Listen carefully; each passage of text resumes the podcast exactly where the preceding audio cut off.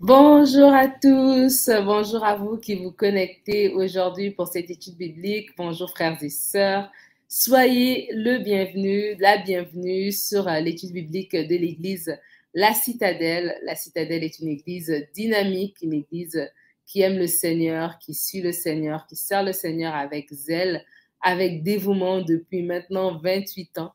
L'église est au 93-53 boulevard Saint-Michel à Montréal. Alors, si vous êtes de la région de Montréal et que vous n'avez pas d'église locale, vous êtes le bienvenu ou la bienvenue pour les Québécois. Vous êtes bienvenu de venir vous joindre à nous. Ça nous fera très plaisir. Et si vous êtes de passage et que vous voulez passer vous, nous voir, nous faire un petit coucou entre frères et sœurs dans le Seigneur, ça nous fera également une très grande joie. Nos cultes sont tous les dimanches de 10h à 12h30.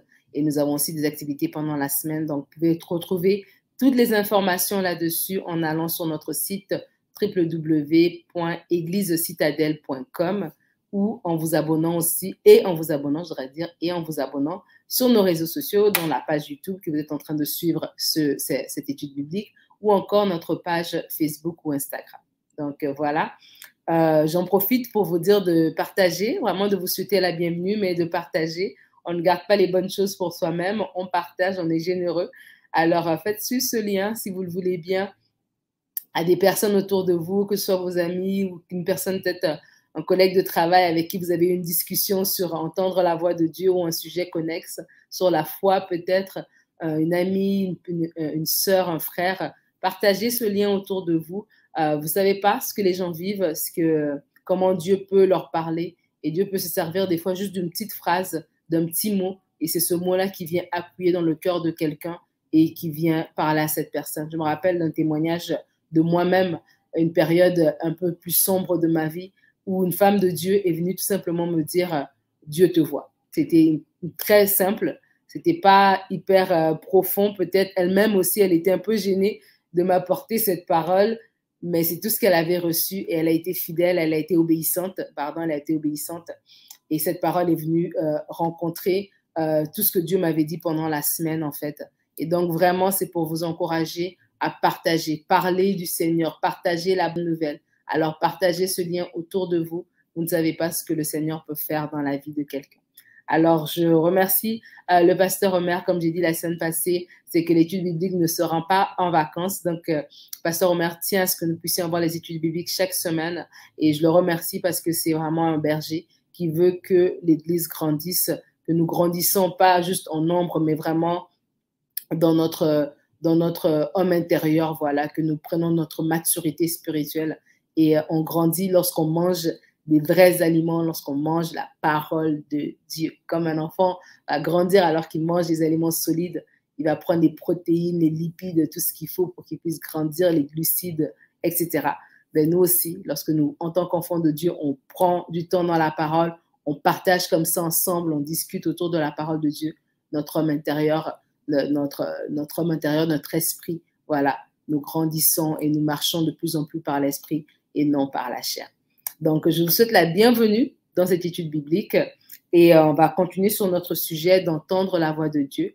Et avant d'aller plus loin, je vais vous faire un petit récap, une petite récapitulation de la semaine passée. On a commencé cette étude biblique, pour ceux qui ne le savent pas, il y a trois semaines. Non, quatre semaines maintenant. Il y a quatre semaines maintenant. Vous allez, soit vous allez sur la page YouTube Église Citadelle, dans, dans les vidéos, vous allez pouvoir voir la première étude biblique qui était sur comment entendre la voix de Dieu et on mettait juste euh, la, table en fait sur les différentes manières dont Dieu pouvait euh, euh, passer pour nous parler. Et donc la semaine passée, après ça, on a eu deux études bibliques avec le pasteur Rodlin Paul sur l'héritage, notre d'être héritier, notre position en Christ en tant qu'héritier, nos devoirs et puis, et puis nos, privilèges. Et donc après ça, la semaine passée, on a continué sur comment entendre la voix de Dieu avec à qui Dieu parle, pour voir voilà à qui Dieu parle. Et on a vu que Dieu parlait de différentes manières. Je fais, je fais un récap en, une phrase, c'est que Dieu parle à qui il veut et comment il veut. Et Dieu veut nous parler, mais pour qu'on nous parle, les critères pour entendre sa voix, c'est qu'on ait une relation avec lui, c'est qu'on soit flexible à sa direction, c'est qu'on ne soit pas un loup solitaire, donc vraiment qu'on fasse, qu'on cherche à être avec dans une assemblée et qu'on soit humble. Et on a fini l'étude biblique de la semaine passée sur euh, la, vision de Pierre avec la nappe Et, et on s'est laissé là-dessus. Et on va continuer justement à partir de cette histoire pour continuer dans la troisième et dernière partie de cette série de Comment entendre Dieu avec Pourquoi Dieu parle. Le sous-thème d'aujourd'hui, c'est Pourquoi Dieu parle. Seigneur, merci parce que nous allons euh, nous asseoir autour de ta parole. Merci parce que tu vas nous conduire dans dans l'heure qui vient autour euh, de ta parole, ta parole qui est la vérité, ta parole qui est cette lampe à nos pieds, cette lumière sur notre sentier. Seigneur, je te remercie parce qu'il y a des hommes et des femmes en ce moment qui sont connectés. Et je crois sur l'onction que tu as mise sur ma vie. Et je déclare, Seigneur, qu'alors que je vais partager ce que toi tu m'as révélé dans le secret, ce que tu m'as révélé dans mes temps personnels, que au-delà de ma préparation, il y a ton onction qui puisse couler. Et que vraiment que cette, ce partage vienne comme un éclaircissement pour plusieurs personnes qui hésitaient encore, qui étaient encore euh, sur les bancs. Seigneur, je prie vraiment qu'il y ait un élan qui puisse prendre place au milieu des frères et des sœurs qui ont entendu ta voix maintes et maintes fois, mais qui n'ont pas agi, qui n'ont rien fait. Mais aujourd'hui, nous sommes dans une nouvelle saison. Et alors qu'ils vont entendre ta voix, ils seront prompts à agir selon tes commandements, selon tes instructions. Saint-Esprit, prends le contrôle. Prends le contrôle de ma gestuelle. Prends le contrôle de chacun de mes mots. Qu'il n'y ait pas un mot en trop, mais qu'il n'y ait pas un mot qui manque. Que vraiment tu puisses faire toutes choses concourir pour la gloire de ton nom. Amen. Amen, amen. Alors, alors nous allons, je disais donc qu'on avait terminé avec euh, Pierre. Vous vous rappelez, Pierre est sur, euh, il, arrive dans la ville, il va en haut sur le toit s'asseoir un petit peu pour prier en attendant que le repas soit prêt. Et il va avoir cette vision, euh, il va tomber en extase il aura une vision d'une grande nappe avec des animaux impurs selon lui, selon sa tradition, selon voilà comment il a grandi. Et Dieu va lui dire, tue et mange. Il va dire, mais non, je ne peux pas manger ce qui est impur. Et Dieu va lui dire, ne déclare pas impur ce que moi, j'ai déclaré pur. Ne déclare pas souillé ce que j'ai déclaré pur. Et Pierre va, va se relever de, de, sa, sortir un peu de cette vision. Et c'est à ce moment-là que les gens vont venir le chercher pour l'amener dans la maison de Corneille. Et il va, il va partager euh, sur, euh, voilà, il va, il, va, il va témoigner tout simplement. Et à travers, et à ce moment-là, le Saint-Esprit va descendre sur la maison de Corneille. Alors, pourquoi Dieu parle? C'est ça la, la, la, troisième partie de, cette euh, séance d'études bibliques. Et je l'avais dit la, semaine passée et je le redis, c'est que on ne veut en aucun cas dire que voilà, au bout de ces trois études, on a tout, euh, on a tout compris. Non, Dieu il se révèle encore et encore. il y a d'autres, il y a tellement de choses. On pourra aller encore plus en profondeur et décortiquer davantage, mais on va juste se limiter à ces trois séances. Et donc, du coup, continuez à chercher. Hein. Ne, vous dites pas, vous ne vous limitez pas à ce que vous avez, euh, à ce qu'on a échangé aujourd'hui. Continuez aussi à fouiller dans les Écritures. Mais on va, pour euh, les besoins de la cause, se limiter à, à, ces trois séances. Alors pourquoi Dieu parle? Lorsque Dieu a parlé à Pierre par rapport à cette vision de la nappe, il y a eu une instruction qui est arrivée par la suite. En fait, les gens sont venus voir Pierre et Pierre les a suivis, tout simplement, alors qu'il est en train de réfléchir sur la vision qu'il avait reçue. Dieu dit dans Matthieu, c'est Jésus qui va parler, on a partagé ce verset la semaine passée également. Matthieu 28 au verset 19, Allez, faites de toutes les nations des disciples, les baptisant au nom du Père, du Fils et du Saint-Esprit. Dieu a des choses qu'il veut que nous puissions faire. Dieu a des choses qu'il veut que nous, ses enfants, puissions faire. C'est amener le royaume de Dieu. C'est partager la bonne nouvelle de l'évangile. L'évangile qui sauve, l'évangile qui guérit, l'évangile qui délivre, l'évangile qui restaure, l'évangile qui donne accès à l'éternité. Oui, parce que la vie sur terre, c'est qu'un un petit passage. C'est un temps qui est très passager. On a l'impression que c'est long, mais c'est pas très long. 80 ans, 100 ans, 120 ans même, pour les plus forts, 130 ans. C'est très court face à l'éternité. Et donc, nous devons comprendre que la vie ici, en ce moment, telle que nous la vivons, elle est passagère. Un jour, elle va s'arrêter. Soit Jésus reviendra dans sa gloire nous prendre, ou c'est nous qui allons au travers de ce qu'on appelle la mort transitionner de l'autre côté. Et vraiment, où est-ce qu'on va partir de l'autre côté? Certains d'entre nous iront dans la présence de Dieu. Nous allons être dans la nouvelle Jérusalem lorsque le Seigneur va tout rétablir toutes choses. D'autres iront dans les temps de feu. Et alors, pour prévenir que ces personnes aillent dans les temps de feu, parce que ça n'a jamais été le cœur de Dieu que sa création puisse aller dans les temps de feu. Les temps de feu étaient réservés pour Satan le rebelle, Lucifer, l'ange déchu, et ces démons, le un tiers des démons qu'il a mis avec lui. Ce n'était pas réservé pour nous. Voilà pourquoi il était important que nous puissions partager la bonne nouvelle de l'évangile. Pas pour venir à, voilà, comment s'appelle, convertir des personnes par force, non. Pour présenter l'évangile tout simplement. Et le Saint-Esprit lui-même fait le travail. La Bible dit c'est lui qui convainc de péché, qui convainc de justice et de jugement. C'est lui qui fait le travail dans les cœurs, c'est pas nous. Par contre, c'est notre responsabilité d'ouvrir nos bouches, de parler tout simplement, de dire voilà moi ce que j'ai vécu, voilà ce que, j'ai rencontré le Seigneur, voilà comment ma vie a changé. Peut-être c'est un miracle que vous avez vu dans votre santé, peut-être c'est un bien-être, c'est une révélation tout simplement que vous avez vue. La semaine passée, j'ai parlé de l'apôtre, de, de l'évangéliste Charles Talignano, qui lui a eu carrément une vision du Seigneur Jésus lui-même qui s'est présenté devant lui. Mais c'est son histoire, c'est pas l'histoire de tout le monde. Mais quoi qu'il en soit, nous avons tous été sauvés. Si vous êtes en train de suivre ce live, en tout cas, je, l'espère, nous avons tous été sauvés. Et alors que nous avons été sauvés, nous avons cette bonne nouvelle du royaume de Dieu. Nous ne pouvons pas la garder pour nous-mêmes, mais nous devons la partager. Donc Dieu fait a des choses à faire qu'il veut faire, mais ce n'est pas les anges qui vont les faire, c'est nous. Il va passer par vous, il va passer par moi. Et il a dit, allez par toutes les nations, faites des disciples. Et la Bible va dire dans Romains, Romains 8 au verset 19. Aussi, la création attend-elle avec un ardent désir la révélation des fils de Dieu. La création attend avec un ardent désir la révélation des fils de Dieu. L'objectif de Dieu quand il parle, c'est pas tout simplement pour que pour avoir une conversation avec nous, mais c'est parce qu'il a des instructions pour nous. C'est pour que nous puissions obéir, pour que nous puissions produire un résultat, qu'il y ait un changement en fait. Si vous parlez à quelqu'un et euh, voilà, il n'y a jamais rien qui se passe. Vous êtes un parent, vous parlez à votre enfant et votre enfant ne, retient rien de ce que vous lui dites et ne, ne, met rien en application. À un moment donné, ça devient frustrant. Même si vous avez une amie, vous avez un ami, c'est votre meilleur ami, mais vous lui donnez des conseils et il ne met en application aucun, aucun des conseils que vous lui donnez. À un moment donné, vous allez être fatigué de parler pour parler.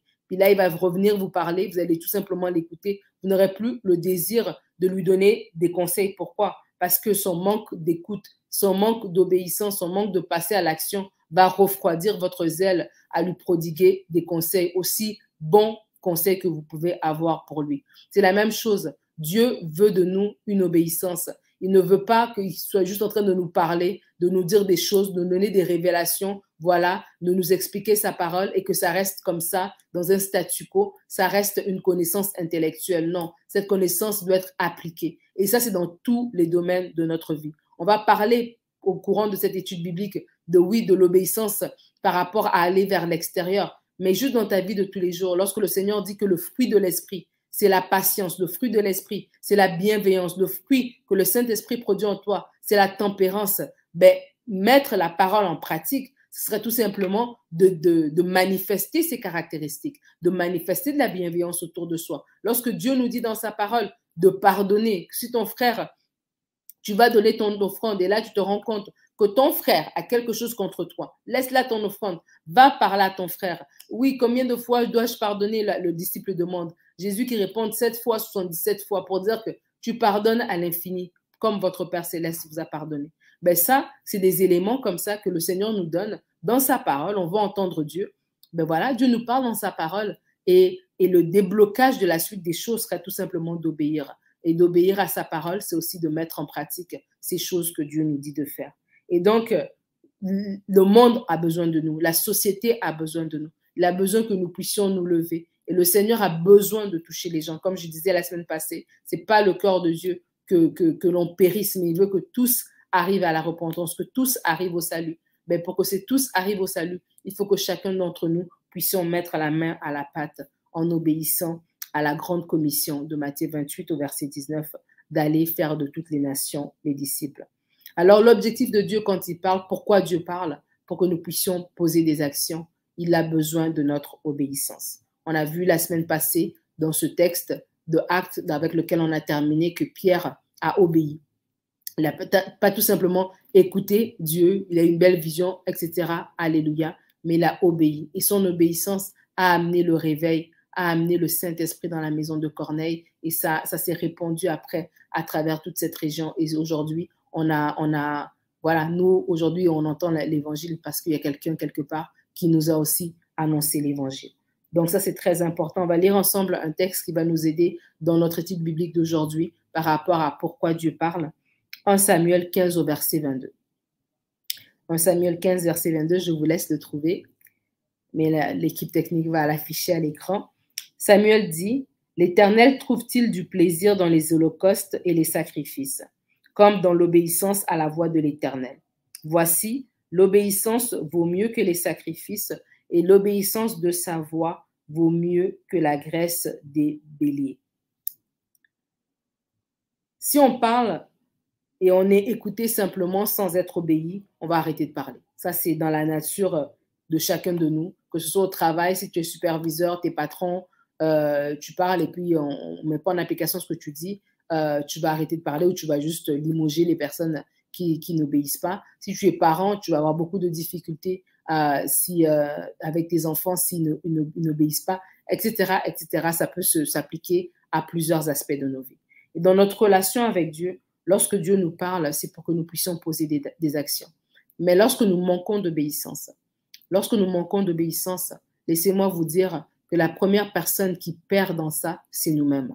Lorsqu'on voit ce texte 1 Samuel, le chapitre 15, vous, si vous allez euh, remonter un petit peu plus haut, vous allez voir l'histoire, c'est Saül qui va faire un sacrifice, voilà, alors que Samuel n'était pas là, c'était pas à Saül de faire le sacrifice. Saül va sortir toutes sortes d'histoires, de justificatifs pour expliquer pourquoi il n'a pas pu attendre que Samuel arrive. Et c'est à partir, c'est à partir de ce moment-là que Saül va être disqualifié, que Dieu va se répandre d'avoir, euh, se repentir, d'avoir euh, choisi Saül comme roi. il va, il va dire à Samuel, écoute, je vais t'envoyer dans la maison d'Isaïe, tu vas me trouver un homme selon mon cœur, tu vas l'oindre roi à la place de Saül. Et vraiment, la désobéissance nous vole. La désobéissance vous vole en tant qu'enfant de Dieu. Et je disais la semaine passée, quand on, écoute la parole, c'est pas juste pour écouter des belles choses. Des fois aussi, la parole va nous redresser. Et peut-être pour euh, certains d'entre vous aujourd'hui, cette parole qui est en train d'apporter vous redresse peut-être, mais c'est pour votre bien. Obéir vaut mieux que les sacrifices. J'ai vu des gens lever les mains, chanter peut-être avec des voix angéliques, jouer des instruments, peut-être même prêcher, peut-être même servir avec zèle. Mais si l'obéissance n'est pas là, tout ce qu'on fait, on le fait en vain. On le fait peut-être pour l'acclamation des hommes. Les hommes vont nous regarder, vont dire waouh, c'est une belle, c'est un beau frère, c'est une belle sœur mais le Seigneur qui voit nos cœurs se dit non, cet enfant ici là, il me, il me, il, euh, comme il dit dans, sa parole que ce peuple me, loue des lèvres, mais son cœur est éloigné de moi. Son cœur est éloigné de moi. Je prie que ce ne soit pas ton, ton, partage, mais qu'au contraire, que ce que ta bouche dise soit le reflet de ton cœur. Que quand tu dis j'aime Dieu, c'est que vraiment tu aimes Dieu. Quand tu dis j'obéis au Seigneur, c'est que réellement tu le fais pas par tes propres forces, mais parce que tu es flexible, tu es disposé à entendre sa voix, le Saint-Esprit, à ce moment-là, a les mains libres, entre guillemets, pour te conduire dans l'obéissance. Le manque d'obéissance va nous voler principalement pour deux raisons. Euh, va révéler deux choses. Lorsqu'on manque d'obéissance, c'est qu'on manque de révérence. C'est qu'on manque tout simplement de respect. On manque de respect envers Dieu lorsqu'on manque d'obéissance à sa parole c'est comme quelqu'un qui vous, va vous donner un ordre direct, je ne sais pas moi. Si votre patron vous donne un ordre direct ou votre responsable vous dit quelque chose directement et que directement vous refusez de le faire, ben c'est que directement vous venez de manquer de, révérence, de manquer de respect envers cette personne. Alors que ce n'est pas notre cœur, je crois ce n'est pas le vôtre. La, la parole nous dit que la crainte de l'éternel est le commencement de la sagesse. Cette crainte dont on parle, c'est pas la peur, c'est le respect, la profonde révérence. Lorsque j'aime tellement Dieu, je connais la place qu'il a, je saisis sa grandeur, je ne peux que me courber. Il y a ce chant qui dit que qui, chante en disant, mais lorsque je serai devant ta présence, qu'est-ce que je vais faire? Est-ce que je veux me tenir debout devant ta gloire ou je veux me courber tellement la, ta gloire sera pesante? En fait, c'est ça, c'est que c'est que lorsqu'on aime Dieu, lorsqu'on réalise à quel point il est grand, lorsqu'on a un profond respect, une révérence, une crainte pour lui, ben on, on marche dans l'obéissance de sa parole. Donc, le manque d'obéissance va révèle un manque à ce niveau-là. Le manque d'obéissance aussi peut révéler un, manque de révélation de qui est Dieu. Quand je dis manque de révélation de qui est Dieu, c'est peut-être un manque de foi en qu'est-ce que Dieu peut faire, un manque, un manque de révélation de la capacité de Dieu. Comprenez? Dans le sens où euh, Dieu te dit, par exemple, je ne sais pas moi, sème, exemple, et tu sais que tu dois semer, et tu hésites, et tu ne le fais pas, et tu sais que tu dois le faire, tu ne le fais pas. Est-ce que tu ne le fais pas parce que tu as peur de manquer? Et ça veut dire que tu penses que ton, tes revenus, tes acquis sont par la force de tes propres mains.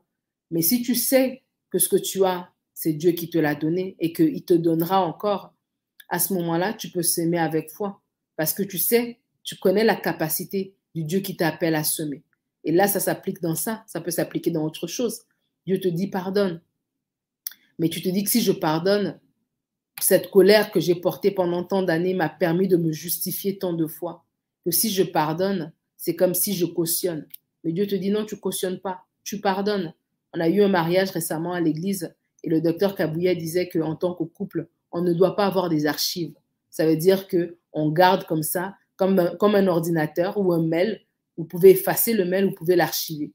Donc, il n'est jamais vraiment perdu. Que si vous faites une recherche par nom, vous allez retrouver ce mail-là dans votre boîte. Et des fois, dans le couple, on peut avoir un couple qui marche par des archives. On a des archives l'un sur l'autre. Que tu m'avais blessé en 2004, que tu m'avais euh, euh, menti en 2008, que tu vois là, tu n'avais pas été là pour moi quand j'avais besoin, ou tu m'avais ceci, tu m'avais cela. Et ça reste des archives comme ça. Et Dieu te dit, ben, tu veux vivre l'épanouissement dans ton couple, c'est ça que je veux pour toi, je veux que tu sois épanoui, mais tu dois pardonner. Et là, tu te dis, ben, si je pardonne, ça va recommencer. Si je pardonne, ces archives me permettaient de taper, de, de, de, c'était comme mon joker. Lorsqu'on avait une discussion et que je sentais que j'allais perdre, ben, je pouvais sortir cette archive pour ramener la personne dans le droit chemin. Je pouvais sortir cette archive en tant que mari pour ramener ma femme dans le droit chemin. Je pouvais sortir cette archive en tant qu'épouse pour ramener mon mari euh, à, faire ce que je lui demandais de faire. Mais Dieu te dit non, tu n'as pas besoin. C'est pas comme ça que je veux que ton couple puisse fonctionner. Laisse aller ces archives, efface-les, pardonne réellement. Et moi, je mettrai un vin nouveau dans ton couple. Mais là, pour faire cela, il faut avoir confiance que Dieu peut mettre un vin nouveau, que ce ne sont pas nos menaces qui vont garder euh, notre époux, notre épouse sur euh, la ligne droite, que c'est pas nos, lui rappeler ses fautes, lui rappeler à elle ses manquements qui va le faire, mais c'est Dieu tout simplement qui met dans le cœur un vin nouveau. On a lu euh, la semaine passée Proverbe 21, verset 1, qui dit que le cœur des rois est comme un fleuve entre ses mains, qu'il est, que le Seigneur le, le, le fait pencher où il veut. Ben, de la même manière, le cœur de notre mari, le cœur de notre femme, est, disponible entre les mains de Dieu. La Bible nous dit que Dieu parle à son peuple en disant que je vais t'amener dans le désert et je veux te donner un nouveau cœur. Je vais enlever ton cœur de pierre en te donnant un cœur de chair. Alors si je fais confiance à Dieu, une marque d'obéissance alors que le Seigneur me parle en me disant pardonne, ce serait de dire oui, je pardonne. Parce que je crois en la capacité de Dieu de mettre un vin nouveau, de mettre un nouveau, une nouvelle flamme, de nous donner de fonctionner de façon saine, que je n'ai pas besoin de sortir les archives à tous les trois ans, que moi aussi, ça me fait de, ça me fait de la peine quand je dois me ramener, me rappeler, pardon, toutes ces choses-là. Et donc, ça devient un acte d'obéissance que de dire, ben, je pardonne. Et ça révèle ce qu'on pense de Dieu, la capacité qu'on pense qu'il a en fait de résoudre nos problèmes. Alors, ça peut s'appliquer à tellement de choses, mais vraiment, c'est important de le comprendre. Lorsqu'on manque d'obéissance, pourquoi on le fait? Et Paul va dire aux Galates, dans Galates 5 au verset 7, vous courriez bien, qui vous a arrêté pour vous empêcher d'obéir à la vérité Qui vous a arrêté pour vous empêcher d'obéir à la vérité Alors, euh, on va regarder ensemble sept raisons qui peuvent t'empêcher d'obéir à la voix de Dieu. Sept raisons qui empêchent l'obéissance à, la voix de Dieu. La première raison, ce sont les faux raisonnements, tout simplement. C'est d'être entêté, d'avoir une mauvaise compréhension de, des choses, une mauvaise compréhension de ce que Dieu dit. Et pour, ce, ces faux raisonnements, pour cet entêtement, il y a un remède. Une prière que moi, personnellement, je fais souvent. Pas que j'ai des faux raisonnements, mais que je ne veux même pas laisser un faux raisonnement prendre place. Parce qu'un faux raisonnement commence comme un bon raisonnement, mais l'ennemi qui met toujours son poison va changer la chose. Lorsque Pierre parle à Jésus, vous connaissez ce passage, Jésus lui dit, que, que dit-on que je suis? Et d'autres vont dire, certains disent que tu es Élie, d'autres disent que tu es, voilà. Et vous, qu'est-ce que vous dites? Ben, Tu es le Fils de Dieu. Waouh, super. Jésus va dire, Simon-Pierre, c'est euh, fils de Jonas, ce n'est pas la chair et, le sang qui t'ont révélé ces choses, mais mon Père qui est dans les cieux. Et plus tard, alors que Jésus va parler de comment, voilà, euh, son ministère va, arrivera à sa fin, il faudrait qu'il soit tué, mis, voilà, euh, qu'il soit crucifié, etc. Pierre va dire non, non, non, non, ça ne peut pas arriver. Ça ne peut pas arriver. Et Jésus va lui dire, arrière de moi, Satan. Et pourtant, naturellement, c'était un raisonnement qui semblait logique. Pierre était là avec Jésus, il aimait Jésus.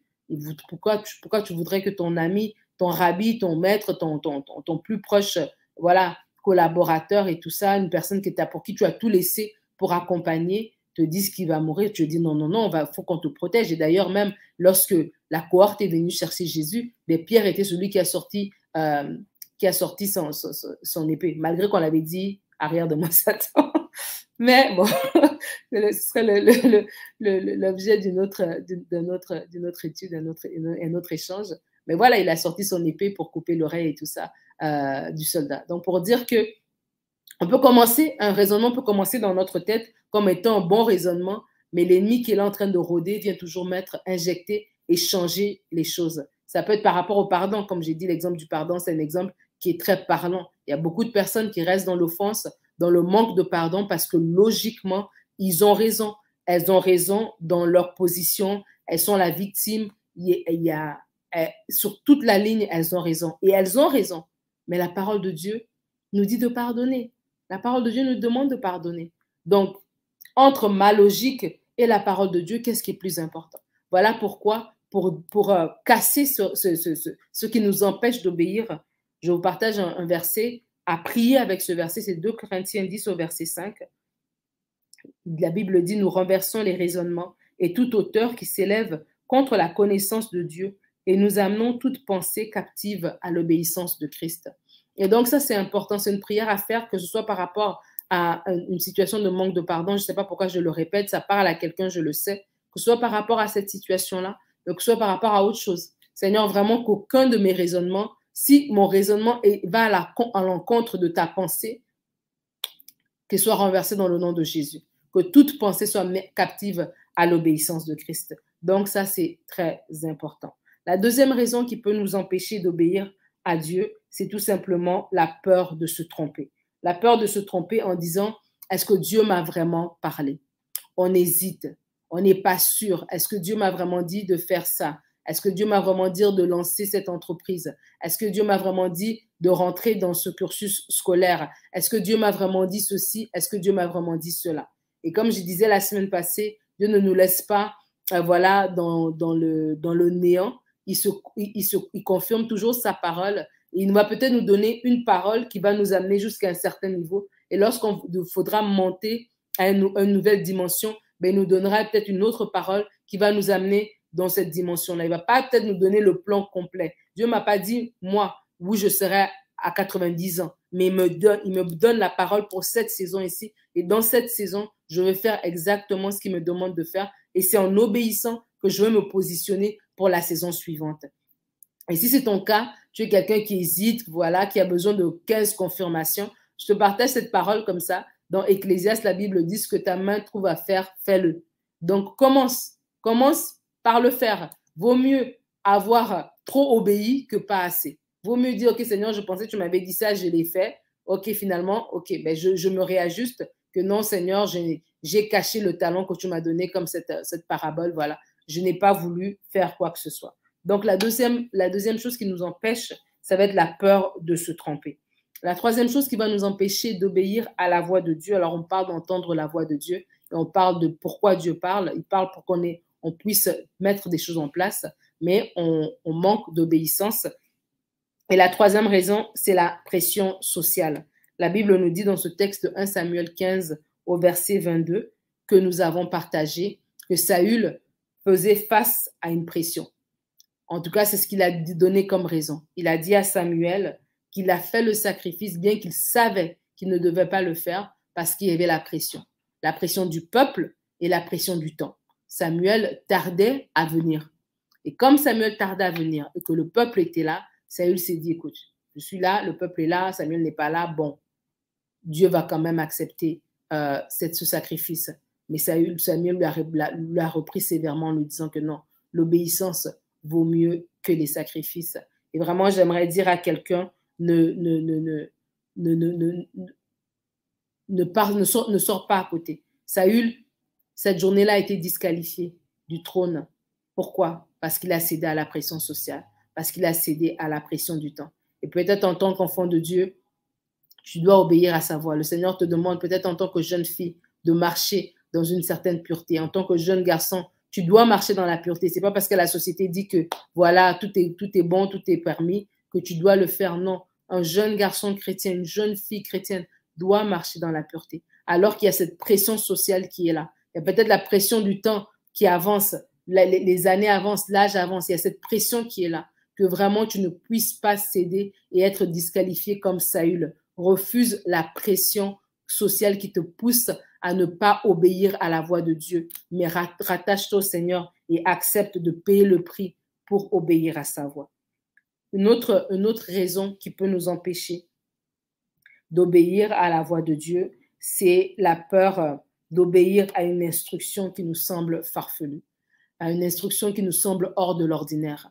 Je parlais tout à l'heure de, Pierre, alors que Dieu lui dit tu et mange c'était, ça semblait hors de l'ordinaire, ça semblait bizarre. Il n'avait jamais vu, euh, vu ça. C'était comme, ok, qu'est-ce que je dois faire? Et du coup, la, la vision s'est arrêtée. Et la Bible dit qu'il réfléchissait sur cette vision. Il réfléchissait sur ce qu'il avait vu. Et après, lorsqu'il a eu à aller chez Corneille, il a compris que ah, le Saint-Esprit n'était pas juste réservé pour eux, c'était aussi pour euh, les non-juifs. Et donc, que la, peur d'obéir à une instruction qui te semble farfelue ne t'empêche pas d'obéir à Dieu. Lorsque Naaman, euh, le prophète Élisée, envoyait le message pour lui dire plonge-toi dans le Jourdain et tout ça pour être, guéri de ta lèpre, il a dit bah, écoute, j'ai fait un long voyage d'où je viens, il y a des fleuves tout aussi beaux, avec une eau peut-être beaucoup plus claire, etc., etc. J'aurais pu me plonger là-bas, mais c'était à cet endroit-là qu'il devait se plonger. Et son serviteur, heureusement, était là pour le rappeler l'importance d'obéir aux instructions de Dieu et Naaman a été guéri de sa lèpre. Et des fois, Dieu va nous parler de façon comme ça qui nous semble hors de l'ordinaire. Je ne dirais pas farfelu, mais je dirais hors de l'ordinaire. Voilà. Qui nous semble hors de l'ordinaire, qui nous semble inhabituel. Voilà. Il va nous demander peut-être de prier pour quelqu'un. Quelqu'un qui nous. Ouais, la, parole nous le dit, priez pour ceux qui, ceux qui vous persécutent, bénissez ceux qui vous maudissent. Et Dieu te demande, voilà, oui, ce, monsieur au travail, ton collègue de travail qui te met des bâtons dans les roues, c'est sa fête, c'est sa fête, offre-lui un café offre-lui un café à l'heure du midi. Ou bien, voilà, ce frère ou cette sœur qui t'embête un petit peu, prie pour elle. Elle a besoin de tes prières. Et alors qu'on obéit comme ça à une instruction qui semble inhabituelle, qui n'est pas ce qu'on aura attendu, euh, ce à quoi on se serait attendu, ben Dieu travaille. Dieu, l'Esprit de Dieu vient pour toucher cette personne et l'Esprit de Dieu aussi vient travailler dans notre cœur par la même occasion et travailler dans nos vies par la même occasion. Donc vraiment, lorsque Dieu nous parle, il nous donne une instruction, soyons prompts à obéir. La cinquième raison, donc j'avais dit déjà la première raison, c'était les faux raisonnements. La deuxième, la peur de se tromper. La troisième, la pression sociale. La quatrième, la peur d'obéir à une instruction qui nous semble inhabituelle. Et la, cinquième, l'orgueil. L'orgueil va nous empêcher d'obéir à la voix de Dieu. L'orgueil est quelque chose de très, très, euh, voilà, comme ça. Parce que lorsqu'on est orgueilleux, on n'est pas conscient qu'on est orgueilleux. On pense qu'on est, dans la, on est dans la vérité. On pense qu'on est du bon côté. Et des fois, on est même dans l'orgueil. On, on, se justifie même à coups de versets bibliques, mais nous sommes dans l'orgueil. La Bible parle de, Saül, qui lui-même, va dire que lorsqu'il a persécuté, il était lui-même, il était là. La Bible dit qu'il était là au meurtre d'Étienne et il persécutait avec un grand zèle. Il est allé chercher des lettres avec des sceaux et il est en train d'aller vers Damas avec une vitesse effroyable pour aller persécuter encore à cet endroit-là. Il croyait bien faire, il se croyait être justifié, il pensait qu'il était en train de, de, de, de, de combattre une secte comme ça bizarre. Mais Jésus lui est apparu sur le chemin de Damas en lui disant, Saül, pourquoi tu me persécutes? Saül a dit, mais qui suis-je? Euh, Saul, pardon, Saul, pourquoi tu me persécutes? Mais Saul dit, mais qui suis-je pour te persécuter? Qui es-tu, Seigneur, pour que je te persécute? Et il dit, je suis Jésus-Christ. Et comme ça, il s'est révélé à, à, Saul de Tarse. Et donc, des fois, nous sommes, nous aussi, des Sauls de Tarse, où nous avons une conception des choses, où nous, nous avons des idées arrêtées. Et ces idées arrêtées nous empêchent d'obéir à la voix de Dieu. Peut-être que tu es là, tu es une femme, et Dieu t'appelle à le servir. mettait une idée arrêtée que non, moi, je dois être en arrière. Vous connaissez mon histoire. Moi, j'ai toujours dit, c'était peut-être pas de l'orgueil, c'était probablement de la peur. Mais que j'ai dit non, je vais rester en arrière, je vais aider mon mari, je vais faire les petits plats, je vais travailler au séculier et je vais l'accompagner dans ses missions. Et le Seigneur m'a dit non, je veux aussi t'utiliser toi. Et la peur, la peur de la pression sociale, la peur du regard des autres aurait pu aussi me dire non, non, reste derrière, ne fais pas. Et je serais restée une bonne chrétienne, je serais allée au ciel, mais je serais passée à côté de ce que Dieu avait prévu pour ma vie. Et ma prière pour toi est que tu ne passes pas à côté de ce que Dieu a prévu pour ta vie. La Bible dit que Dieu résiste aux humbles, mais il fait grâce. Dieu résiste aux orgueilleux, pardon, mais il fait grâce aux humbles. Lorsque tu choisis l'humilité, lorsque tu refuses l'orgueil, il y a des portes qui vont s'ouvrir devant toi. Il y a une grâce surnaturelle qui vient lorsqu'on est humble. Oui, il y a une grâce qui accompagne l'humilité. Il suffit juste de marcher dans l'humilité. Tu vas voir, il y a une grâce qui va te porter. Et on va te voir, on va dire, mais comment cette personne s'est démarquée dans sa génération? Comment dans cet emploi, euh, il, faut, il faut, je ne sais pas moi, bac, euh, plus, bac 5 plus ou deux masters, il faut, il faut un doctorat, il faut avoir des connexions pour pouvoir se, se positionner dans cet emploi, mais lui ne connaît personne, lui n'a pas de, de, parents dans ce pays, mais comment il arrive à monter dans cette entreprise? Mais c'est la main de Dieu tout simplement. C'est sa faveur qui te qui te t'accompagne alors que tu marches dans l'humilité, alors que tu marches dans l'obéissance de sa parole, alors que tu marches dans l'obéissance de ses instructions, alors que tu refuses l'orgueil. Lorsqu'on est orgueilleux, on voit la vie d'une certaine manière. Lorsqu'on est orgueilleux, on est campé sur nos positions. Lorsqu'on est orgueilleux, on ne sait même pas concevoir une autre idée que la nôtre. On ne sait pas concevoir les choses différemment. Mais vraiment, euh, lorsqu'on est humble, ben, il y a la grâce de Dieu qui nous accompagne. Et vraiment, l'orgueil va nous empêcher d'obéir à la voix de Dieu parce que lorsque ces instructions vont venir nous rencontrer, elles vont tout simplement trouver un cœur qui est fermé, une mentalité qui est carrée, qui ne veut rien savoir. Et du coup, on va passer à côté et on va manquer d'obéir à ce que Dieu dit. Le, sixième, la sixième raison qui empêche les gens d'obéir, c'est parce qu'on est trop pris dans nos propres plans. Donc, on n'est pas orgueilleux, on n'est pas, on n'est pas paresseux, on n'a pas peur, mais on est trop pris dans nos propres plans. Et je dis cela à partir du verset de 2 Timothée 4 au verset 10. L'apôtre Paul va parler et il va dire, car Démas m'a abandonné par amour pour le siècle présent et il est parti pour Thessalonique. Démas, c'était cette personne qui avait commencé le ministère auprès de Paul. Il avait travaillé, c'était sûrement un frère très zélé qui avait entendu la parole, qu'il avait saisi et tout ça, qui s'était mis aussi à travailler. Mais à un moment donné, dans son cheminement, il y a d'autres choses qui ont pris le dessus. Il y a le siècle présent, il y a l'amour du siècle présent. Est-ce que c'était quoi l'amour du siècle présent pour Démas On ne sait pas. Mais c'était quelque chose qui l'a empêché de continuer, qui lui a dit, ben, tu sais quoi, ces histoires-là, je vais arrêter, je me concentrer sur ma maison. Le c'est peut-être celui qui s'est dit, non, mon mari, mon mari aime que je sois là le samedi, le dimanche matin pour lui faire le déjeuner, donc je vais, je vais rester, je vais rester me concentrer à faire ça. Non, ma femme, elle aime ça que je puisse pas aller à l'église pour rester à la maison avec elle. Je veux me concentrer à faire ça. Oh, mon travail, il demande à ce qu'il y ait des shifts. Ils offrent des shifts supplémentaires le dimanche matin. Je veux me consacrer à faire ça. Oh, j'aimerais avoir plus de terrain. J'aimerais avoir plus de choses. Je veux me concentrer à faire ça. Et cet amour du siècle présent, cet amour des choses éphémères quand même, temporaires parce qu'il y a l'éternité qui nous attend, a fait que des masses s'est tout simplement éloigné. Et j'aimerais vous encourager. Commencer, c'est bien, mais achever, c'est mieux. Commencer, c'est bien, mais achever, c'est tout autre chose. C'est tout un autre combat que de maintenir année après année. C'est pour ça que j'étais tellement émue il y a deux dimanches lorsqu'on a célébré les 113 ans de, de papa, de papa Kabouya, du fondateur de la citadelle. Et je me dis, waouh, quel exemple de fidélité, de constance dans le temps. Il y a eu, des sollicitations sûrement de faire d'autres choses, mais il s'est attaché à l'évangile. Il s'est attaché au service de Dieu. Et ça paye parce qu'aujourd'hui, nous sommes là parce qu'il y a quelqu'un qui a payé le prix. Il y a quelqu'un qui a dit, Seigneur, je prends ta parole, je prends ta promesse, je prends ton instruction que tu me dis de commencer cette œuvre, je la commence. Et Dieu lui-même savait en, amont tout ce que ça prenait comme, euh, comme sacrifice, mais il savait que après cela, tout ce que ça allait découler comme bénéfice, de tous les ministères qui allaient naître de cette Église, des couples qui allaient être restaurés à travers son ministère, des hommes et des femmes qui allaient être baptisés du Saint-Esprit, des familles qui allaient être réconciliées, des gens qui allaient découvrir leur appel, qui allaient découvrir leur destinée, qui allaient s'épanouir dans leur travail, des enfants qui allaient revenir à la maison, des âmes qui sont sauvées pour l'éternité à travers l'obéissance d'un seul homme. Alors, Papa Kabouya, nous te bénissons. Merci, merci pour le ministère à toi et à Maman Christine que vous avez fait au sein de cette Église.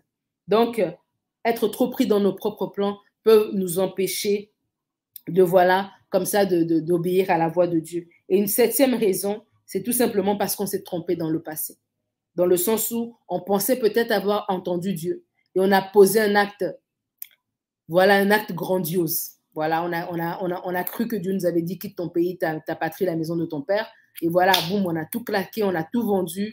On a fait quelque chose de très, très gros. Et là, finalement, ce n'était pas vraiment Dieu qui nous avait parlé. On se rend compte que c'était nos ambitions personnelles. Peut-être c'était, voilà, euh, X ou Y. Les circonstances aussi, peut-être qu'il avait dit que non, tu vois, si vous allez dans cette province, c'est là qu'il euh, y, y a du travail. Et ce sont les circonstances qui nous ont amenés là, mais on veut dire que c'est Dieu qui nous avait parlé. Mais c'était les circonstances.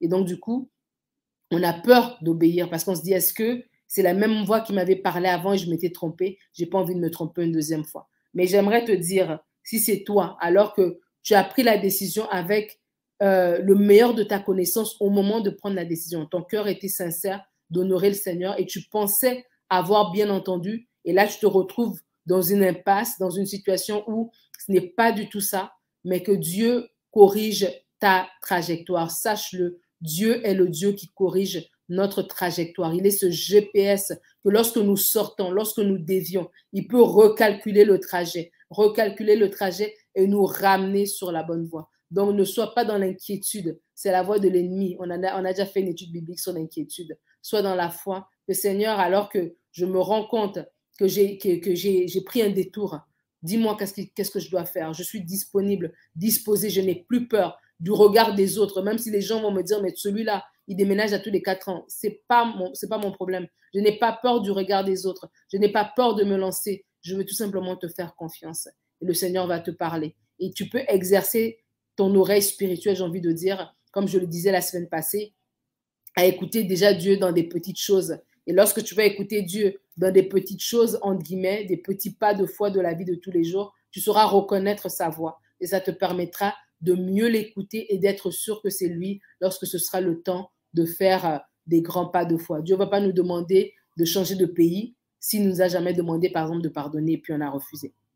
S'il nous a testé, en guillemets, dans des petites choses. Si, c'est comme ça, on, si nous-mêmes, on sait l'obéir dans ces petites choses, on sera mieux l'écouter pour des grandes choses. Et des fois, on, on, pense que Dieu va nous parler une fois dans notre vie pour nous dire, voilà la personne à qui tu dois épouser, voilà le business dans lequel tu dois te lancer. Mais alors que Dieu, il est aussi dans notre quotidien. C'est un Père qui veut nous parler aussi dans d'autres éléments. Et des fois, les autres éléments, on les vit nous-mêmes.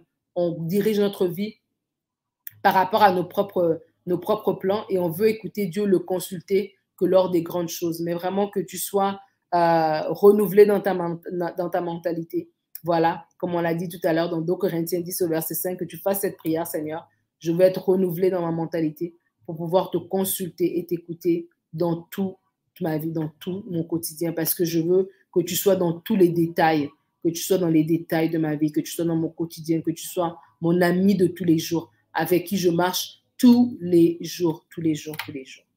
Alors, on a vu ensemble les raisons qui peuvent nous empêcher d'obéir à la voix, de Dieu. Mais alors, qu'est-ce que l'obéissance va produire? On va voir des fruits de l'obéissance. on va voir un peu le contraire, parce que l'obéissance produit quelque chose. L'obéissance produit quelque chose dans nos vies et je vous invite à lire avec moi. Alors, on va aller dans Deutéronome. Il y a quelqu'un que je nommerai pas le nom qui pensait que, vu qu'il y avait deux Deutéronomes, il y, avait aussi trois Deutéronomes. Et elle a cherché longtemps dans sa Bible, mais non, il n'y a, a, même pas un Deutéronome. ok, donc on est dans Deutéronome au chapitre 28 c'est un passage qu'on aime bien lire, mais c'est important de comprendre, en fait, des fois, quand on lit la parole, on se rend compte, oui, voici, c'est vraiment ce que Dieu dit.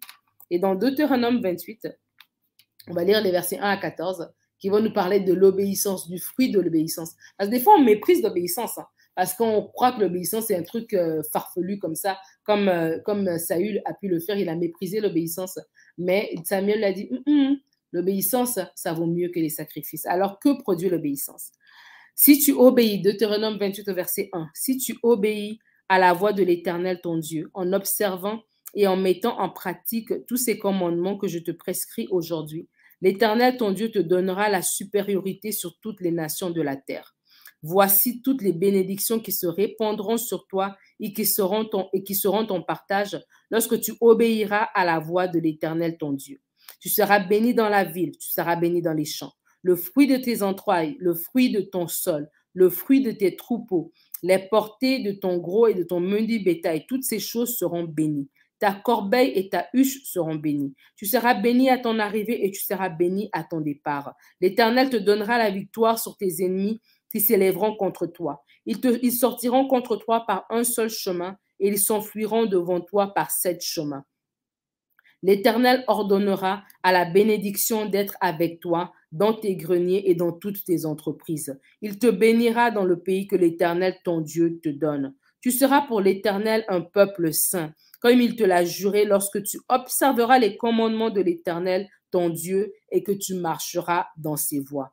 Tous les peuples verront que tu es appelé du nom de l'Éternel et ils te craindront. L'Éternel te comblera de bien en multipliant le fruit de tes entrailles, le fruit de tes troupeaux et le fruit de ton sol dans le pays que l'Éternel a juré de donner à tes pères de te donner. L'Éternel t'ouvrira son bon trésor, le ciel, pour envoyer à ton pays la pluie en son temps et pour bénir tout le travail de tes mains. Tu prêteras à beaucoup de nations et tu n'emprunteras pas.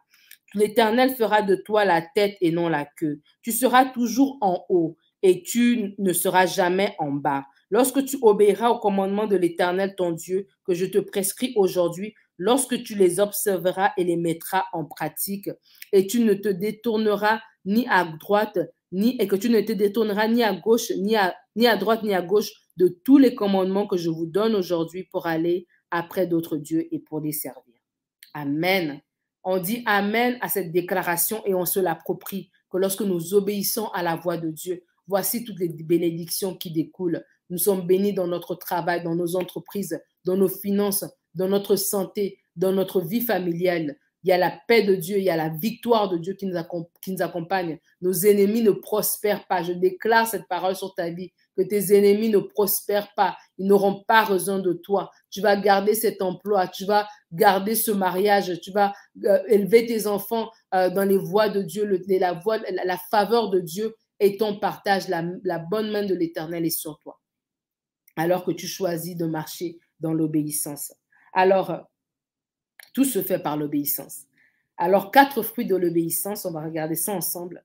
La première chose que l'obéissance fait, alors qu'on obéit à la voix de Dieu, on a parlé de comment entendre Dieu, pourquoi Dieu parle, à qui Dieu parle, et on parle d'obéir à la voix de Dieu. La première chose que l'obéissance va faire, c'est le miraculeux. L'obéissance va produire le miraculeux dans notre vie. On voit euh, l'ange Gabriel va venir devant Marie et va faire cette déclaration, voilà, et va lui annoncer cette bonne nouvelle, cette promesse que voilà qu'elle allait concevoir un enfant par le Saint-Esprit. Et Marie a tout simplement obéi. Elle a dit seulement qu'il me soit fait selon sa volonté. Voilà, elle est, je suis la servante de l'Éternel, qui me soit fait selon sa volonté. Marie a obéi. Et cette obéissance, ben, il y a eu le miraculeux, cette naissance miraculeuse, immaculée, cette conception immaculée, comme, euh, euh, les, catholiques aiment le dire. Euh, cette conception immaculée a eu lieu et on a eu ce miracle. L'obéissance, c'est lorsque Jésus a dit à ses disciples, ne renvoyez pas la foule, donnez-leur vous-même à manger. Ils ont cinq pains et deux poissons. Il leur dit, OK, faites asseoir, faites asseoir la foule. Faites-les asseoir tout simplement. Et les disciples ont obéi. Ils ont obéi pour faire asseoir des gens alors qu'ils savaient qu'ils avaient que cinq pains et deux poissons. Et là, vous vous rendez compte, hein? Des fois, on lit rapidement comme ça la parole, mais vous dites-vous que comment ces gens-là, ils ont vécu? Nous aussi, aujourd'hui, on doit aussi continuer, en guillemets, à écrire la Bible dans le sens où nous-mêmes aussi, nous devons vivre des expériences avec Dieu. L'obéissance de Philippe, de Barthélemy, de Pierre, de Jacques, de Jean, de tous ces disciples-là, elle doit aussi, nous aussi, on doit aussi avoir des cas comme ça. On peut dire, oui, Tu te rappelles quand Dieu nous avait dit de faire le toit, on l'a fait le toit. Tu te rappelles quand Dieu nous avait dit d'acquérir ce bâtiment, on a acquéri et voici ce que Dieu a fait. Imaginez-vous, les disciples sont là. Ils ont cinq pains et deux poissons. Il y a une foule nombreuse, 4000 hommes. je, parle de, de, la multiplication des pains qui se retrouvent dans l'évangile de Marc. Sans compter les femmes et les enfants. Et là, ils doivent les faire asseoir. Mais eux, ils savent qu'ils ont cinq pains et deux poissons. Là, tu parles à quelqu'un qui est là depuis le matin, depuis trois jours, qui a faim, qui est fatigué, qui a soif. Et tu lui dis, non, assieds-toi. Un monsieur, oui, oui, monsieur, asseyez-vous, asseyez-vous, ne vous inquiétez pas. Asseyez-vous, asseyez-vous. Vous, vous, on va vous distribuer à manger. Mais sachant qu'il n'avait que cinq pains et deux poissons. C'est pour vous dire que l'obéissance aussi, c'est un acte de foi. C'est on n'obéit pas parce qu'on a toutes les assises. On obéit parce qu'on sait qu'il nous a donné l'ordre. Je vais répéter. On n'obéit pas parce qu'on a toutes les assises, parce qu'on a toutes les assurances, parce que on sait déjà ce qui va se passer dans cinq ans. Non, on n'obéit pas en fonction de ça, en fonction du résultat. On obéit en fonction de celui qui nous a donné l'ordre. C'est Dieu qui m'a parlé, j'obéis parce que c'est Dieu qui m'a parlé. Le reste, le résultat, lui appartient. Et c'est ça que ces disciples ont fait. Ils ont obéi, ils ont mis les gens assis et eux-mêmes, leurs propres yeux, ils ont vu la multiplication de ces pains-là où chaque personne avait assez, avait mangé à satiété. Ce que l'obéissance va produire, va produire le miraculeux, on le voit dans la vie de Bartimée. Bartimée est assis le long du chemin, pardon. Il entend que c'est Jésus qui est là, il va crier. Et lorsque les, gens autour de lui, la foule qui lui disait à bord de se taire, va tout simplement lui dire, bah, écoute, le maître t'appelle. La Bible va dire que c'est d'un bond. D'un bond, il va se lever, va se jeter son manteau pour courir vers Jésus. L'obéissance produit le miraculeux lorsque nous-mêmes aussi, nous sommes prompts à obéir. Et ça, vraiment, je vous encourage. Soyez prompts à obéir. Lorsque Dieu vous a parlé, ne cherchez pas ce qu'il vous répète ça pendant cinq ans. Et des personnes, ça fait dix ans que Dieu t'a dit de lancer une association. Ça fait cinq ans que Dieu t'a dit de relâcher le pardon par rapport à cette personne. Et tu tardes, et tu tardes, et tu tardes. Mais une obéissance qui est agréable, c'est aussi une obéissance qui est prompte. Lorsque même dans, le naturel, tu parles à ton enfant, tu parles à ton employé, tu parles à quelqu'un sous ton équipe, dans ton équipe, et que voilà, c'est du tac au tac, la personne obéit, ben, ça te fait plaisir. Tu as envie encore de confier des choses à cette personne parce que tu sais que cette personne valorise ce que tu as à apporter, valorise ton opinion. Donc, l'obéissance, c'est très important, ça produit le miraculeux. La deuxième chose, je ne l'ai pas mis en ordre évidemment, mais un deuxième élément, c'est que l'obéissance produit l'élévation. Marie va dire que toutes les nations diront de moi bienheureuse, parce que voilà, elle a été la mère, elle a été la personne par qui Dieu a utilisé pour amener Jésus sur la terre. L'obéissance va produire l'élévation. On parle d'Abraham comme étant le père de la foi. Qu'est-ce que Dieu dit d'Abraham Genèse 22 au verset, au verset 18. Genèse 22, verset 18. Toutes les nations de la terre seront bénies en ta postérité parce que tu as obéi à ma voix. Waouh! Toutes les nations de la terre seront bénies en ta postérité parce que tu as obéi à ma voix. L'obéissance d'Abraham a créé son élévation. Non seulement il a été répandu dans sa vie, le miraculeux s'est produit dans sa famille parce qu'il a eu Isaac, mais aujourd'hui, nous tous, on parle de nous, on, parle d'Abraham comme étant notre père dans la foi. Lorsque Jésus va voir cette fille dans le, temple qui travaille avec le dos courbé, il va l'appeler fille d'Abraham. Cette fille avait probablement un père. Son père s'appelait pas Abraham, mais se réfère à Abraham, qui était le, père de la foi, qui était celui qui a fait une alliance avec Dieu, par qui les, le, culte au Dieu, au Dieu Yahweh, le culte à un seul Dieu est entré et par qui toutes, nous tous nous découlons en fait parce qu'Abraham avait, avait fait cette alliance avec Dieu. Et Dieu avait choisi de la lignée d'Abraham de faire rentrer le Messie. Alors, ne méprisez pas votre obéissance. Il y a des gens, pour, pour vous avez peut-être besoin d'être élevé au niveau de votre emploi, au niveau du ministère que vous, exercez. Ce n'est pas par coup de coude que vous allez le faire, c'est par l'obéissance à la parole de Dieu, aux instructions du Seigneur. La troisième chose, l'obéissance va ouvrir la porte à la victoire. Et on le voit dans plusieurs cas, notamment dans le cas de Josué. Josué va arriver devant la ville de Jéricho et va recevoir une stratégie que tout homme de guerre aura, peut-être tendance à douter. On a parlé tout à l'heure que euh, ce qui peut nous faire nous empêcher d'obéir, c'est lorsque l'instruction est un peu atypique. Et c'était une instruction atypique que de dire non, c'est la louange, c'est vos cris de, de louange qui vont faire tomber ces murs. Josué était un homme d'expérience, mais il a dit non, je mets de côté mon expérience pour obéir à l'instruction de Dieu. Et il a eu une victoire comme jamais auparavant, une victoire dont on parle encore aujourd'hui devant la ville de Jéricho. Donc, la victoire que tu attends, elle, se détient aussi par l'obéissance. Et peut-être l'obéissance, Dieu t'appelle à prendre un temps de jeûne. Tu viens une situation difficile, une épreuve et tu es en train de lutter dans la prière, et, Dieu et tu sens dans ton cœur que tu dois aller dans un temps de jeûne, mais la lassitude, oh, je suis pas forte pour jeûner, etc., etc., t'empêche un petit peu. Mais c'est dans ce temps-là, de temps de prière, que tu vas peut-être prendre en aparté, que c'est là qu'une nouvelle stratégie va descendre dans ton cœur, que tu n'aurais pas entendu juste par tes oreilles naturelles lorsque tu viens le dimanche matin, que ça prenait que tu ailles dans le lieu secret avec un one-on-one avec Dieu pour entendre cette stratégie. Donc, sois prompt à obéir et tu obtiendras la victoire.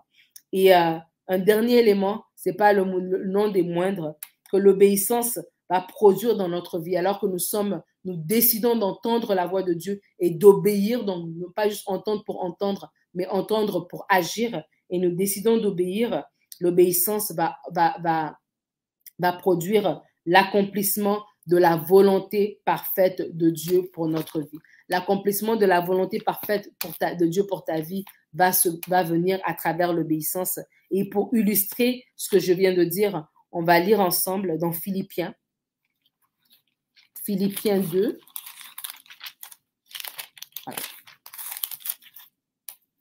Philippiens 2, on va lire les versets 5 à 11.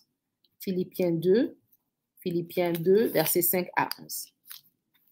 Ayez en vous les mêmes sentiments qui étaient en Jésus-Christ. Jésus-Christ, ayez en vous les mêmes sentiments. Donc là, on a déjà ça en tête. C'est ça que la Bible nous dit. C'est quoi les mêmes sentiments? Existant en forme de Dieu, il n'a point regardé son égalité avec Dieu comme une proie à arracher, mais il s'est dépouillé lui-même en prenant une forme de serviteur, en devenant semblable aux hommes. Et il a paru comme un vrai homme. Et il s'est humilié lui-même, se rendant obéissant jusqu'à la mort, même la mort de la croix.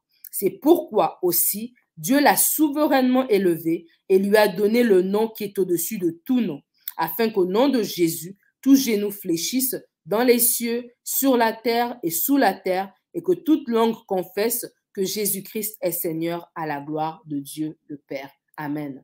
Ayons en nous les mêmes sentiments qui étaient en Jésus-Christ.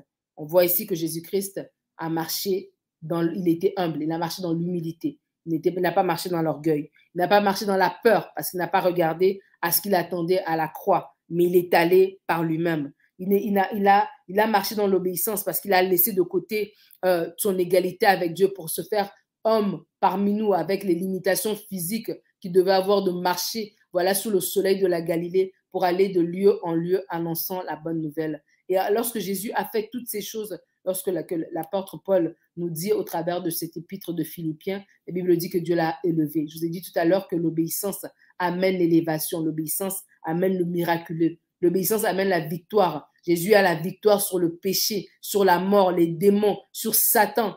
Rien ne peut nous nuire à travers la victoire que Christ a accomplie à la croix. Tout ça, le plan parfait de Dieu, alors que Paul, euh, pas, Paul, mais Pierre disait non, que ça ne t'arrive pas, etc. Le plan parfait de Dieu, c'était, c'est accompli lorsque Christ a choisi l'obéissance.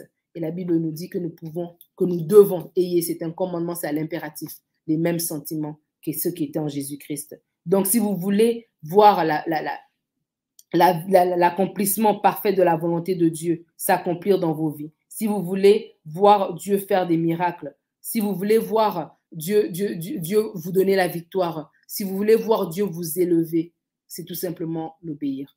Obéissez au Seigneur, obéissez à sa voix, obéissez à ses instructions. Écouter est une chose, obéir c'est mieux. Et l'obéissance vaut mieux que les sacrifices. Ça ne sert à rien de dire oui, je donne ma dîme, mon offrande, je viens à l'église tous les jours, euh, chaque semaine. Je, suis dans le service, euh, voilà, au ménage ou à la sono, peu importe. Je sers, je fais du bénévolat, etc. Mais lorsque le Seigneur vous parle dans sa parole, pour obéir, pour laisser le péché, pour obéir, pour pardonner, pour obéir, pour marcher dans la bienveillance, pour laisser le fruit du Saint-Esprit se manifester en vous, pour obéir, pour rechercher la paix. Il dit, la, Bible dit, rechercher la paix avec tous, pour obéir pour ces choses-là, pour ne pas être une personne querelleuse, une personne de zizanie, mais une personne qui cherche la paix. Pour obéir pour ces choses qui semblent même simples. Lorsque Dieu est en train de vous parler pour faire ces choses-là, ben c'est là, en fait. Si vous ne les faites pas, ben tout ce que vous faites de, l'autre côté, ça, ça, ça sert à rien. L'obéissance vaut mieux que les sacrifices. Et vous voulez entendre Dieu, et Dieu veut vous parler, mais Dieu veut que vous puissiez obéir. Et plus que vous allez obéir, plus qu'il va vous révéler des choses, plus qu'il va vous révéler des secrets, plus qu'il va vous révéler des choses encore plus grandes, encore plus profondes. On ne donne pas des perles au pourceau, la Bible nous dit. Donc, plus que nous allons obéir au Seigneur, plus que le Seigneur va se sentir à même de nous donner encore plus de choses, parce qu'il sait qu'il ne va pas nous donner des choses qu'on va juste emmagasiner dans notre cœur, dans notre tête. Il va nous donner des choses qu'on va pouvoir euh, agir sur ces choses-là, sur la base de ces choses-là. Et, son but, comme je l'ai dit dès le départ, dans Matthieu 28, ce mandat est encore d'actualité aujourd'hui. Et que pour que Dieu puisse faire toutes ces choses-là, il a tout simplement besoin d'hommes et des femmes qui sont prompts à obéir, qui sont prompts à obéir à sa voix.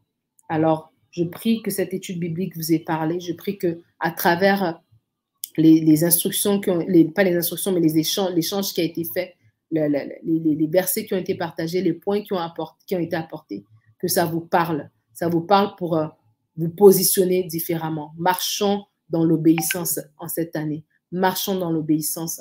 Marchons dans l'obéissance à savoir. Recherchons la paix. Recherchons euh, de, de, de, manifester le fruit de l'esprit. Recherchons de marcher selon l'esprit et non la chair. Et nous allons voir des victoires dans nos vies. Nous allons être voir une élévation arriver. Nous allons voir le miraculeux lorsque nous allons dire, oui Seigneur, nous voulons obéir à ta voix.